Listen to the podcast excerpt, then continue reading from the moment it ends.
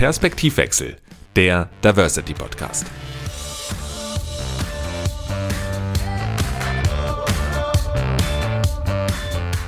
Hallo ihr Lieben, herzlich willkommen zu einer neuen Ausgabe von Perspektivwechsel, dem Diversity Podcast. Ich freue mich, dass ihr wieder eingeschaltet habt und bereit seid, mit mir einmal wieder über den Tellerrand zu blicken.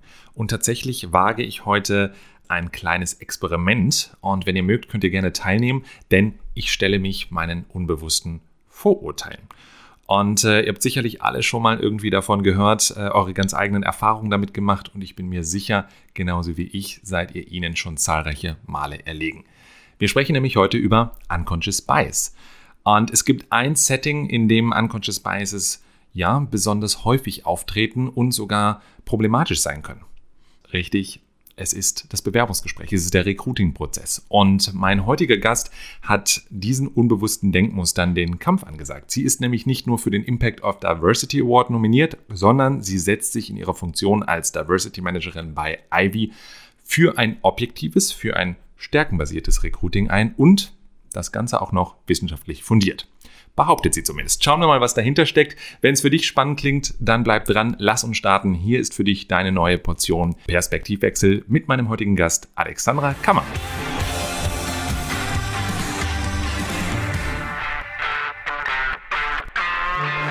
Hallo, danke schön, dass ich da sein darf. Ich freue mich auch. Wir machen heute ein bisschen ein kleines Gedankenexperiment. Wir stellen uns den Unconscious Biases, beziehungsweise du konfrontierst mich mit meinen im Laufe des, ähm, des Gesprächs auch noch. Und du beschäftigst dich nun ja jetzt wirklich täglich mit diesen Denkmustern. Du, studierst sie, du hast dir sogar zur Aufgabe gemacht, ähm, sie zu überwältigen. Bitte sag mir, dass es dir trotzdem immer noch passiert, dass du auch diesen Effekten erliegst oder hast du dir das inzwischen komplett abtrainiert? Selbstverständlich passiert das noch jeden Tag. Also das ist auch überhaupt nicht möglich. Als Mensch einfach in unserem Menschsein können wir gar nicht ähm, das komplett ablegen und überwinden. Und das Einzige, was ich sage, das ist so ein Muskel, den man trainiert, ist sich bei solchen Gedanken ein bisschen zu ertappen und zu hinterfragen und sich zu sagen, hm, ist das jetzt einfach die Schublade, die aufging oder ähm, steht dieses Urteil, kann ich das so quasi lassen? Okay, beruhigend, muss ich sagen. Ähm, also es geht gar nicht so da, darum, das abzutrainieren, zu überwinden, sondern letztendlich erstmal sich dafür selbst zu sensibilisieren, beziehungsweise andere dafür zu sensibilisieren. Richtig, also in einer idealen Welt ähm, wäre das natürlich nicht so, aber einfach ähm, aufgrund dessen, wie unser Gehirn funktioniert, haben wir gewisse unbewusste Prozesse, die ablaufen, die uns einfach auch nur helfen, eben diesen komplexen Alltag, den wir haben, zu ähm, bewältigen. Also alleine wie viele Informationen uns schon über Bildschirme treffen in einer Minute an einem Tag. Wir würden ja überhaupt nichts äh, gebacken bekommen, wenn wir bei allem uns hinterfragen würden. Ähm, würden wir uns nicht mehr entscheiden können, was wir heute essen wollen zum Beispiel. Also wir müssen ja irgendwie so funktionieren. Ja, und damit hast du, glaube ich, auch schon einen Teil der Antwort meiner nächsten Frage äh, vorweggenommen, weil ähm, ich habe es gerade erwähnt, es gibt gewisse Situationen, da sind diese Biases äh, sehr unangemessen, sogar problematisch. Stichwort Recruiting, kommen wir später auch nochmal zu. Aber nichtsdestotrotz, es gibt ja einen gewissen Grund, dass sie bei uns allen verankert sind. Es ist ja jetzt nur nicht so, dass äh, diese Vorurteile sich gewisse Personen aussuchen und andere sind davon verschont. Also vielleicht magst du mir da mal ein bisschen auf die Sprünge helfen. Was genau sind das für Biases? Von was sprechen wir hier? Und ähm, ja, vielleicht auch, wie sind die überhaupt entstanden und warum sind sie da? Ähm, fangen wir mal vorne an. Also dieses berühmte Schubladendenken ähm, ist ja, wie gesagt, einfach eine Lösung für uns, um klarzukommen im Alltag. Und wie wachsen diese Biases, von denen wir jetzt immer sprechen? Das ist einfach nur, was wir ähm, mitbekommen, wenn wir in einer Welt groß werden, die von gewissen Strukturen geprägt ist. Jetzt, ähm, was wir von klein auf lernen, sind patriarchale ähm, Denkgüter. Ähm, Kapitalismus ist ein System, in dem wir groß werden, was uns Glaubenssätze irgendwie mitgibt. Und einfach auch, ähm, was ich für eine Umgebung habe. Wer geht mit mir in die Schule? Ähm, mit wem umgebe ich mich im Alltag? Ähm, das ist ein ganz großes Thema dafür, okay, mit wem fühle ich mich zum Beispiel wohl? Ähm, und oft entstehen diese Biases, darüber, dass ähm, man auch einfach so eine Schwelle hat gegenüber allem, was unbekannt ist und ähm, dafür eben eine schnelle Lösung braucht, um sich direkt wieder wohlzufühlen quasi. Und ähm, im Recruiting-Prozess, da gibt es einige Biases, das nennt man dann sogar Hiring Bias. Und ähm, ja, um das mal ein bisschen abzureißen, ähm, da gehen viele darauf zurück, dass man sich einfach mit Personen wohler fühlt, die einem ähnlich sind. Weil so eine Einstellungsentscheidung ähm, ist ja sehr risikobelastet auch. Ich möchte die richtige Person auswählen und dann kann man schon mal dazu tendieren, ähm, jemanden auszuwählen, der ähm, einem irgendwie ähnlich ist, auch, auch basierend auf total irrelevanten Kriterien. Zum Beispiel, wir waren irgendwie im selben Fußballverein oder wir waren auf derselben Schule ähm, oder auch einfach nur, hier muss sich nicht den Status quo verändern. Ähm, die Person passt komplett irgendwie optisch in unser Team. Oder ähm, ja, ich weiß nicht genau, ob mal ich lieber die Entscheidung treffe, die meine Lieblingskollegin sich von mir wünscht, weil die fand jetzt eine andere Person super toll. Und dann möchte ich es einfach ihr einfacher machen. Und ähm, ja, also da kommen ganz viele solche kleine Tricks ähm, äh, ins Spiel. Mhm. Bevor wir auch auf das Thema Recruiting nochmal genauer eingehen, ähm, ich fand es ganz spannend, was du gerade gesagt hast. Also auch das Umfeld, in dem wir groß werden, das prägt uns natürlich auch sehr stark. Ähm, würdest du sagen, äh, dass letztendlich auch kulturelle Unterschiede in diesen Biases liegen. Also wenn ich jetzt in einem asiatischen Raum beispielsweise äh, aufwachse, dann sind es im Zweifel ganz andere Vorurteile, Biases als hier bei uns im westeuropäischen Raum. Oder gibt es so, ein, so eine Grundbasis an, an Biases, die kulturunspezifisch sind? Jein, also ich würde natürlich immer sagen, dass was mir fremd ist, für mich erstmal schwieriger ist einzuordnen, als das, ähm, was ich gewohnt bin, ähm, im Alltag das zu navigieren. Ähm, da darf man natürlich auch nicht vergessen, wie wir global aufgestellt sind. Also, dass wir in einer Welt leben, ähm, in der zum Beispiel weiße Menschen oder europäisch, kaukasisch gelesene Menschen ähm, eher positive Rassismen oder Vorurteile bekommen, ähm, während das äh, Menschen mit dunklerer Hautfarbe oder schwarze Menschen, ja, da gibt's vielleicht auch positive Vorurteile, aber da sind die negativen doch sehr viel stärker da. Das heißt, man darf auch diese Machtverhältnisse, die in unserer Welt gewachsen sind, ähm, nicht außer Acht lassen. Hm. Und wenn ich das natürlich jetzt in den Bewerbungsprozess packe und nicht nur diesen Effekt nehme, ich suche mir gerne Menschen aus, die mir selbst ähnlich sind, sondern ich lehne vielleicht sogar das mir Fremde ab, dann kann man eigentlich sagen, wir wünschen uns zwar so sehr, dass wir rein auf der, auf Basis unseres CVs, unserer Fachkenntnisse bewertet werden, aber am Ende sind es Menschen, die Menschen einschätzen. Also könnte man ja letztendlich sagen, so fair ist so ein Recruiting-Prozess am Ende ja nun nicht. Ja, also wir kennen ja alle schon so diesen Fakt, dass eigentlich mit einem Lebenslauf meistens nur wenige Sekunden verbracht werden. Und da kann ich ja mir den gar nicht objektiv anschauen. Da kann ja schon auch nur unterbewusst, selbst wenn ich das überhaupt nicht so möchte und das überhaupt nicht mitbekomme, dass das passiert, ich einfach nur jemanden aussortieren, weil hm, vielleicht kann ich den Namen nicht aussprechen, mir gefällt die Nase nicht. Ähm, ich finde, das war keine gute Hochschule, an der die Person war, weil, keine Ahnung.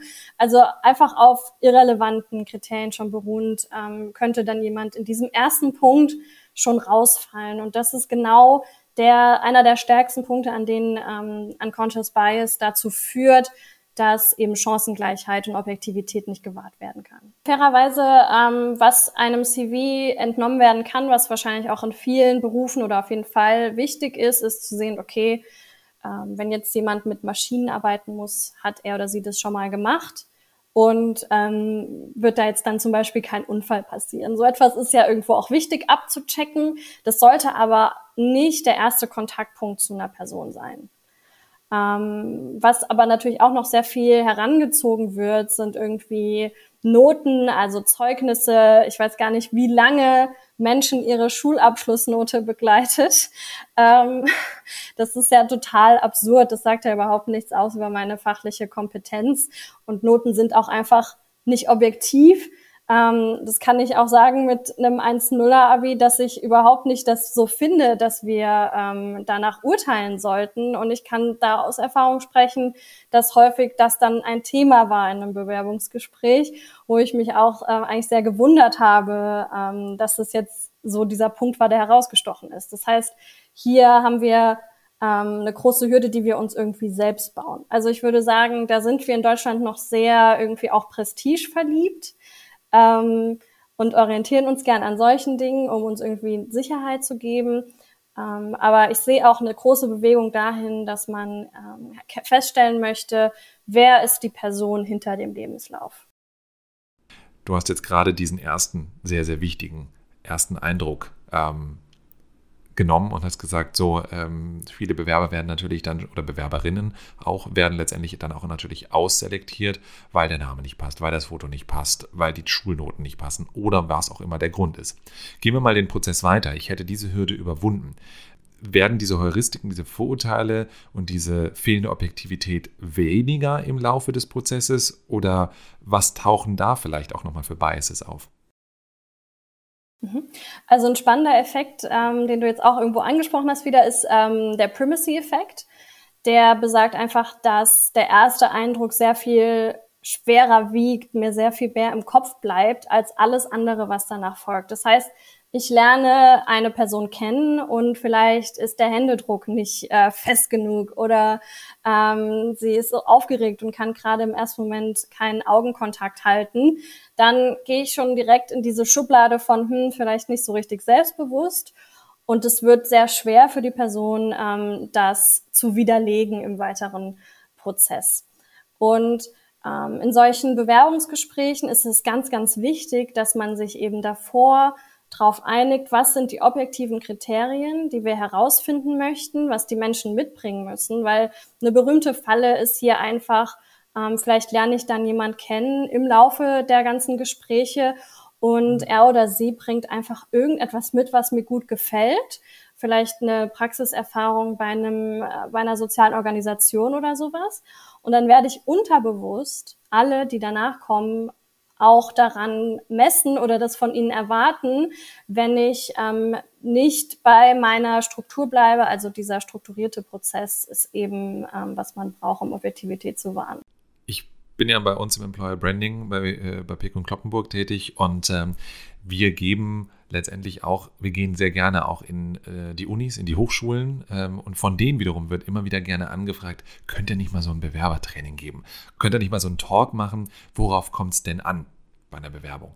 Und ich finde es immer ganz spannend, weil was, was gibst du den Studierenden oder auch Schülerinnen und Schülern äh, letztendlich mit, wenn sie das erste Mal in die Berufswelt einsteigen? Also was kann eigentlich der Bewerber oder die Bewerberin idealerweise machen, würdest du jetzt sagen, um diesen guten Eindruck zu vermitteln? Habe ich da irgendwas in der Hand, um vielleicht trotzdem auch diese Objektivität, die rein fachliche und sachliche Bewertung von mir als Person zu unterstützen? Oder bin ich eigentlich, wenn keine, da kommen wir ja gleich auch nochmal zu, anderen personaldiagnostischen Instrumente herangezogen werden, wirklich komplett ausgeliefert und es hängt einfach davon ab, wer mein CV zuerst in der Hand hat.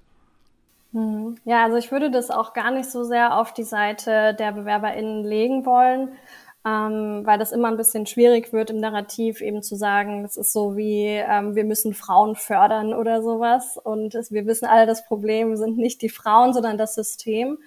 Und wenn ich jetzt eine Person bin, die aufgrund von meinem Aussehen zum Beispiel mehrfache Marginalisierung erfährt oder auch einfache Marginalisierung, ähm, ist es schon schwer genug für mich im Alltag, ähm, das zu navigieren und auch überhaupt zum Beispiel mir selbst zuzutrauen, dass ich ähm, diesen Beruf ausüben kann, dass ich mich für diesen Job bewerben kann, weil das ist auch so eine ähm, Hürde, wenn ich nämlich Stellenausschreibungen lese, wo ewig lange Listen drin sind und so die eierlegende Wollmilchsau ähm, gesucht wird.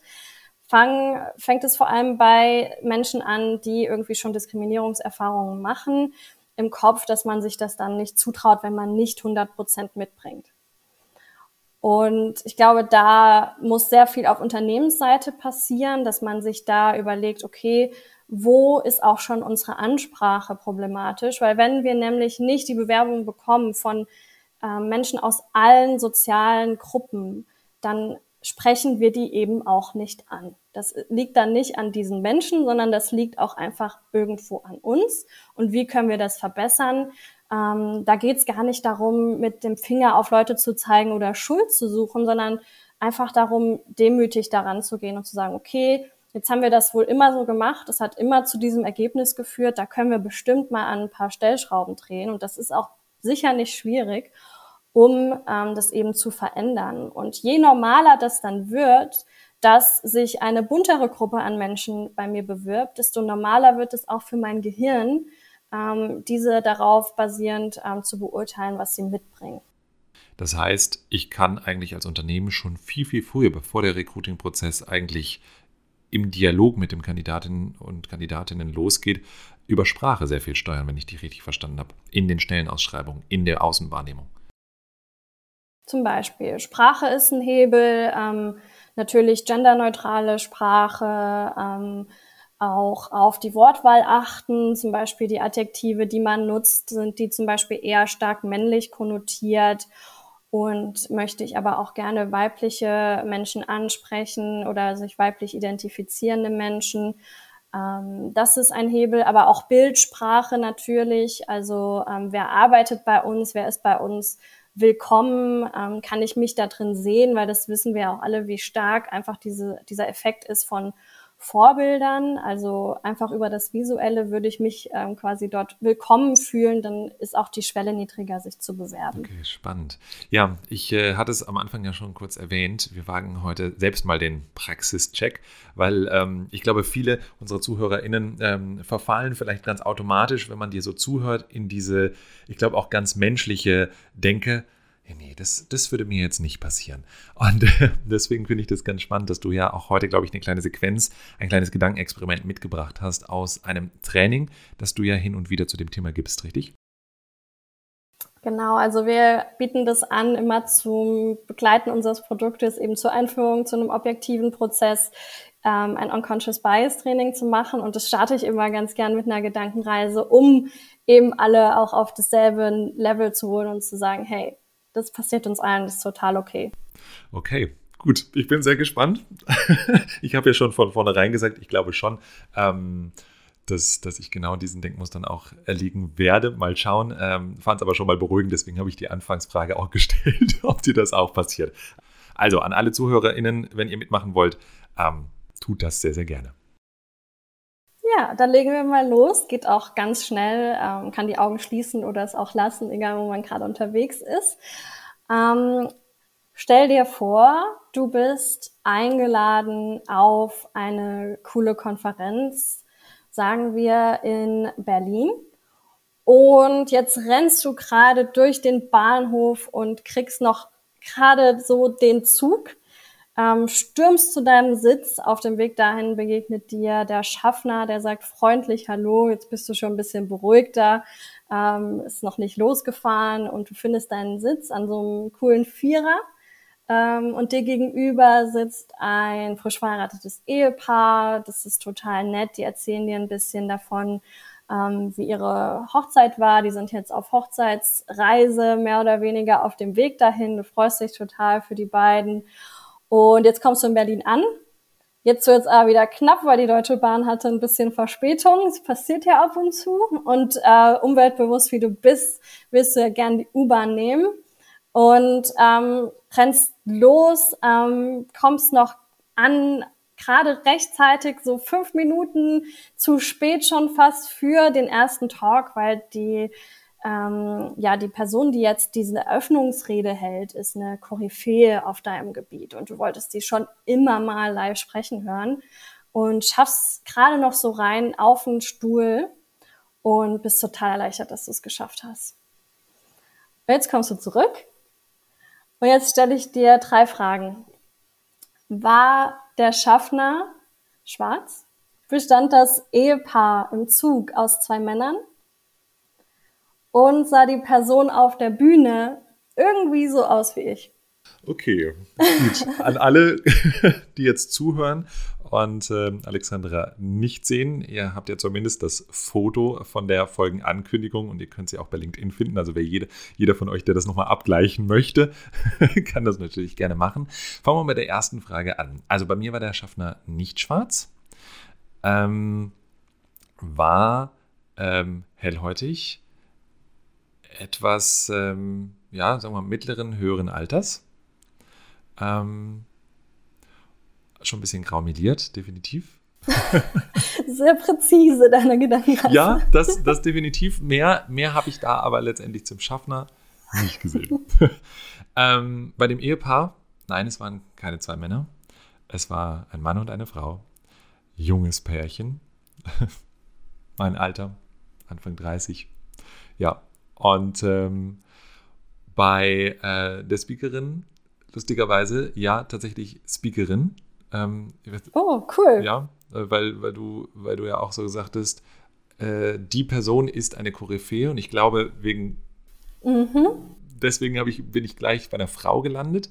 Ähm, und ja, weil ich dich die ganze Zeit angeguckt habe, war sie definitiv zumindest blond. Ja, sehr cool. Sehr, also ja, ist noch nie passiert, glaube ich fast, ähm, dass eben das die, da merkt man ja die Macht von Sprache, ähm, dazu geführt hat, dass es weiblich wurde in deinem Kopf. Aber ich kann Entwarnung geben an alle, wenn man auch nur eine der Fragen mit Nein beantwortet hat, macht das einen nicht zu einem schlechten Menschen, um Gottes Willen, überhaupt nicht. das zeigt einfach nur, wenn wir jetzt unter Druck sind, weil ich habe euch jetzt ja auch alle rennen lassen, ähm, dann funktioniert unser Gehirn ganz schnell und dann reproduzieren wir, was wir gewöhnt sind. Das war ähm, zum Beispiel, dass es ein mittelalter weißer Mann war, dass es eine Heteronormativität irgendwo auch gibt bei den ähm, Ehepaaren, die wir uns vorstellen. Ähm, und bei SpeakerInnen ist es dann häufig, dass die Leute dann so in Richtung ne, hier Elon Musk oder so gehen in ihrem Kopf. Ja, auch da ähm, absolut, was du gesagt hast. Thema Sprache und ich glaube, was man medial präsentiert bekommt, was man vielleicht letztendlich, je nachdem, wo man sich bewegt, in welchem Umfeld man sich bewegt, was man als normal oder besonders häufig ähm, wahrnimmt, glaube ich. Ne? Das, das prägt dann wahrscheinlich schon auch sehr, sehr stark, wie ich jetzt in diesem Gedankenexperiment meine Bilder konstruiere. Ja, auf jeden Fall. Also du gehst ja einfach jetzt in dem Moment ähm, einen Weg ab, den du irgendwo aus Erfahrung gebildet hast. Du bist halt einfach sehr gewöhnt an diese Bilder, die du gesehen hast. Und die schaffen deine Realität. Und es wird schwer sein für alles, was diese Realität irgendwie in Frage stellt, ähm, weil du erstmal diesen Überlebensinstinkt hast irgendwo. Also, oh, oh, das geht jetzt aus meiner, meiner Box raus. Ähm, wie muss ich da jetzt reagieren? Das verunsichert mich. Das ist auch wahrscheinlich noch aus dem Mittelalter oder noch aus der Steinzeit, ähm, wo man dann einfach wegrennen musste, ähm, wenn man etwas nicht gewohnt war. Und das ist einfach, wo, warum wir jetzt heute sagen können, okay, wir können uns das anschauen und wir können damit arbeiten. Wenn ich jetzt ein solches Unconscious Bias Training vielleicht auch privat mal mache, weil ich sage, ich finde das spannend, ich interessiere mich für das Thema, ich will mir dessen bewusst sein oder bewusst werden. Was kann ich tun? Was kann ich tun, um solche unconscious biases in meinem Alltag, vielleicht auch in der Begegnung mit anderen Menschen zu vermeiden, bestmöglich zu vermeiden. Wir haben ja gehört, ganz geht's nicht, aber bestmöglich. Mhm. Also ich kann einfach mal aus persönlicher Erfahrung sprechen. Ähm, wie mache ich das? Ähm, ich umgebe mich sehr viel irgendwie mit Wissen dazu, also Bücher, Podcasts ähm, und appelliere immer auch ein bisschen irgendwo an mich selbst, ähm, wenn ich merke, okay, ähm, ich habe jetzt jemanden beurteilt oder es kommen irgendwie Gedanken in meinen Kopf, ähm, was ja auch sehr oft im, nicht nur im Arbeitskontext irgendwie passiert, ähm, irgendwie auch, ähm, ich bin zum Beispiel sexistisch, das weiß ich auch und muss daran auch arbeiten, ähm, dass dann vielleicht so ein Reflex kommen kann, puh, äh, gutes Beispiel wäre vielleicht, ähm, das habe ich heute tatsächlich in einem Podcast gehört, dieser Queen Bee-Effekt, ähm, der sich etabliert hat zwischen Frauen, ähm, weil man so lange gelernt hat, dass es immer nur einen Platz am Tisch gibt, ähm, sich, wenn noch eine Frau oder das kann auch dann auch einfach sein, okay, ich gehöre einer anderen marginalisierten oder mehreren marginalisierten Gruppen an und bin immer die einzige dieser Gruppe, die in einer an einem Tisch sitzt. Wenn dann jemand reinkommt, der auch in dieser Gruppe ist, ähm, ist das für mich erstmal so ein Reflex von, ey, das ist jetzt mein Platz. Ähm, anstatt zu sagen, hey, cool, hier ist, ich schieb dir den Stuhl vor. Ähm, cool, dass wir mehr werden, so. Was ja eigentlich viel wichtiger ist. Ist viel wichtiger, dass wir uns zusammenschließen und dass wir ähm, uns alle irgendwie supporten und empowern, äh, um hier ein bisschen in die Anglizismen zu verfallen. ähm, ein ganz, ganz einfacher Trick, was auch ganz viel hilft, ist, man kann sich vielleicht nicht so schnell seinen Umkreis, sein privates Umfeld diversifizieren. Das muss man auch gar nicht. Aber was man auf jeden Fall in der Hand hat, ähm, die wir alle Social Media nutzen, sind unsere Feeds. Wen sehe ich da drüber flattern jeden Tag und wie divers ist das? Und da kann man wirklich nicht mehr sagen, dass es an diversen Accounts fehlt. Also allein auf Instagram gibt es ganz, ganz viele ähm, Menschen aus ganz vielen verschiedenen Gruppen, die eben genau darüber ähm, sprechen. Und da hilft es ganz viel, seine Sehgewohnheiten anzupassen, indem man einfach diesen Leuten folgt. Weil wir wissen ja, wenn wir durch Stories klicken, irgendwie unbewusst, ähm, das macht schon auch etwas aus mit unserem Gehirn und auch ähm, damit, wie wir das ähm, als Normalität empfinden. Guter Tipp, danke dir auf jeden Fall auch, dass du so ein bisschen deine persönlichen ähm, Hebel genannt hast, wie du damit umgehst und ähm, ja, äh, letztendlich deine Biases versuchst zu überwinden. Wenn wir das Ganze jetzt nochmal äh, auch abschließend vielleicht auf ähm, die Unternehmensebene zurückheben, Thema Recruiting. Ähm, du arbeitest bei einem Tech-Startup, Ivy heißt ihr, und ihr habt ein Tool entwickelt, mit dem ihr gegenüber der HR-Welt jetzt sagt, damit objektiviert ihr eure Kandidatenauswahl. Datenbasiert, effizient, Talentfokus fair. Ja? Also das sind so Attribute, die ich jetzt auch bei der Recherche auf eurer Website nochmal ein bisschen aufgeschnappt habe. Was steckt da wirklich dahinter? Ja, also du hast äh, schon sehr gut eingeführt, muss ich gar nicht äh, so viel sagen, was unsere Mission ist. Also wir wollen wirklich Objektivität und Chancengleichheit in die Personalauswahl bringen. Und beliebter Gedankenfehler in dem Moment, das bedeutet nicht, dass es nicht um Qualifikation geht, sondern genau darum geht's. Wir wollen wirklich ähm, dazu ermutigen und Unternehmen auf diesen Weg bringen, die Menschen einzustellen, die die höchste Passung haben zu ihren individuellen Stellen. Und ähm, das machen wir basierend auf psychologischer Eignungsdiagnostik. Und da ist immer so ein Dreischritt bei uns. Also wir haben drei Produkte tatsächlich auch, aber die funktionieren alle in diesem Dreischritt, ähm, dass wir zunächst die Anforderungen erheben, also ein Anforderungsprofil erstellt wird. Dafür gehen mehrere Personen im Unternehmen, wir sagen immer so drei bis fünf, einen kurzen Online-Fragebogen von so zehn Minuten durch und da sagen sie, wie wichtig ist diese Dimension an, an der jeweiligen Stelle und welche Ausprägung muss man idealerweise mitbringen. Das heißt ähm, nicht, wie gut muss man sein, sondern ähm, zum welchem Ende des Spektrums sollte man tendieren. Und dadurch, dass wir viele Personen fragen, ähm, aus verschiedenen Abteilungen am besten, verschiedene Erfahrungsstände, können wir eine objektive Basis schaffen, und auf Basis dieses Anforderungsprofils stellen wir dann eine Testbatterie zusammen und das ist unser Herzstück. Das sind Game-Based Assessments, die wir dann die BewerberInnen ähm, spielen lassen und die basieren auf psychologischer Eignungsdiagnostik, wasserdichte Wissenschaft. Ähm, das erfüllt die DIN-Norm für psychologische Eignungsdiagnostik und dank Gamification können wir sogar mehr Daten und viel validere Daten in kürzerer Zeit erheben. Und das kannst du dir schon denken, es hat eine extrem starke Candidate Experience und auch durch die hohe Zeitersparnis und unsere Wertschätzung in der App. Also wir sind da sehr transparent. Man sieht seine eigenen Ergebnisse, bekommt ein Angebot zur Selbstreflexion etc. Haben wir eine sehr hohe Abschlussrate und unsere Unternehmen kriegen auch die immer sehr, sehr positives Feedback für ihren coolen und ähm, ja, nahbaren Bewerbungsprozess. Und eben der dritte Schritt ist dann einfach, dass wir das aufeinanderlegen, das Anforderungsprofil und die Ergebnisse eines Talents. Und dann haben wir einen Matching Score. und für jedes einzelne, für jede einzelne Dimension nochmal ein Ergebnis. Aber ähm, wo, also meine Lieblingsart, ähm, das einzusetzen, ist eigentlich zu sagen, okay, in der Vorauswahl schaue ich zuerst nach dem Matching Score, nach der Gesamtpassung und schaue dann in die Unterlagen. Weil dann weiß ich, okay, bringt die Person mit an persönlichen Stärken, was wir hier brauchen, an ähm, also was wir eben abtesten, ist so eine überfachliche Ebene sozusagen, also auch sowas wie Soft Skills oder kognitive Fähigkeiten. Also bringe ich wirklich mit an Potenzialen, an Stärken, an Fähigkeiten, was gebraucht wird an dieser Stelle, weil wir wissen ja auch alle, dass es sehr viel wichtiger ist, dass ich das schon in mir trage, um dort zu lernen, was ich lernen muss, weil dann will ich es auch lernen, als okay, hast du das schon in deinen letzten fünf Arbeitsplätzen immer wieder so gemacht. Ähm, und vor allem auch bei jungen Talenten, da kann man das ja noch gar nicht beweisen.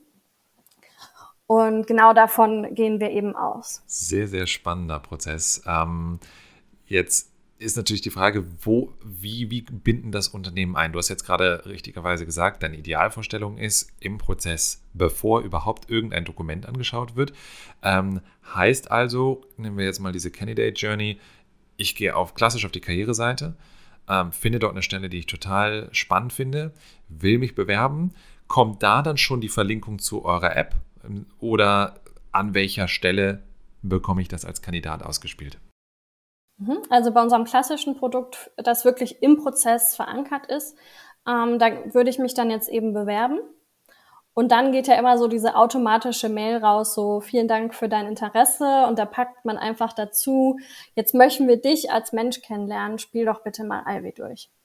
Das heißt, uns ist es ganz wichtig, dass wirklich jede Person, die sich beworben hat, die Chance bekommt, Ivy zu spielen. Deshalb ähm, sagen wir auch nicht, dass es teurer wird pro Testung, sondern da ist wirklich ähm, das alles enthalten, damit man da auch gar nicht unbewusst irgendwie dazu tendiert, nicht alle dazu einzuladen. Ich bekomme fast Lust, das selbst mal auszuprobieren. Vielleicht kannst du ähm, abschließend ähm, einmal so ein bisschen sagen, was was für ein Test ist das? So ein Beispieltest, eine Beispielaufgabe, weil du ja auch sagst, das finde ich ganz spannend. Ähm, ihr geht das Ganze spielerisch an. Also ich werde nicht zurück in meine Schulzeit versetzt, wo ich jetzt irgendwie eine Prüfung absolvieren muss, sondern es macht vielleicht sogar ein bisschen Spaß. Genau, also uns ging es auch darum, dass es eben nicht mehr so ätzend ist mit äh, Fragebogen und zweistündiges Assessment Center, weil wir wissen ja auch heute, dass die Unternehmen sich das nicht mehr so aussuchen können, wer sich bei ihnen meldet. Ähm, und man möchte die Menschen ja nicht verschrecken, im Gegenteil. Ähm, ein Beispiel ist ähm, unser Spiel, das nennt sich Hochstapler. Ähm, da geht es darum, dass wir die Problem- und Planungsfähigkeit, Problemlöse- und Planungsfähigkeit abtesten. Ähm, da musst du einfach ein, also Türmchen nachbauen, indem du Scheiben verschiebst. Und da gibt es quasi zwei ähm, extreme Ausprägungen, also entweder sehr, sehr ausprobierfreudig. Das heißt, du schiebst direkt los, keine Ahnung, wie du an dein Ziel kommst, aber du versuchst es erstmal. Oder eben sehr gewissenhaft. Und da machst du dir schon im vorher einen Plan, wie du verschieben musst, bevor du loslegst. Und ähm, zum Beispiel ich tendiere sehr stark zu ausprobierfreudig. Ähm, ist im Startup vielleicht auch gar nicht so schlecht. Aber ähm, je nachdem, was ich für einen Beruf habe, ob ich Fehler machen kann, die wirklich gravierend sind, dann sollte ich wahrscheinlich eher gewissenhaft sein. Ähm, genau. Ja, sehr schön. Also macht Hoffnung, macht, ähm, wie gesagt, wirklich Mut auch, äh, dass vielleicht in den nächsten Jahren äh, sich da einiges tut und wirklich am Ende meine Kompetenz zählt und nicht, äh, wie ich aussehe, wo ich herkomme, wie ich heiße. Also vielversprechendes, innovatives Tool habt ihr da entwickelt. Ich bin gespannt, eure Reise da weiter mitzuverfolgen. Dir an der Stelle jetzt erstmal vielen, vielen Dank, dass du da warst, dass du so viele Insights auch geteilt hast und äh, mich und unsere ZuhörerInnen auch auf eine kleine Reise mitgenommen hast. Einige Vorurteile schon mal so ansatzweise ein bisschen vor Augen geführt hast. Hat auf jeden Fall viel Spaß gemacht und meine Hausaufgaben sind klar. Danke dir, du hast die Mission perfekt zusammengefasst. Ich gebe dir auch gerne noch einen Link, da können das alle mal ausprobieren in Kooperation mit der FAZ. Auch gerne in die Show Notes, dann, wenn wir da schon mal drüber gesprochen haben. Das mache ich, die werden ewig lang. und ja, und ich danke dir auch sehr für deine Zeit. Ähm, ihr habt es gehört, euch erwartet jetzt noch eine jede, jede Menge Lektüre, viele Podcasts, viele, viele Links, die ihr in den Show Notes findet. Guckt gerne mal rein. Und wenn ihr mögt, hören wir uns in der nächsten Folge wieder. Jeder Menge neuer Perspektivwechsel. Und bis dahin sage ich Tschüss, Baba, bleibt gesund und be amazing.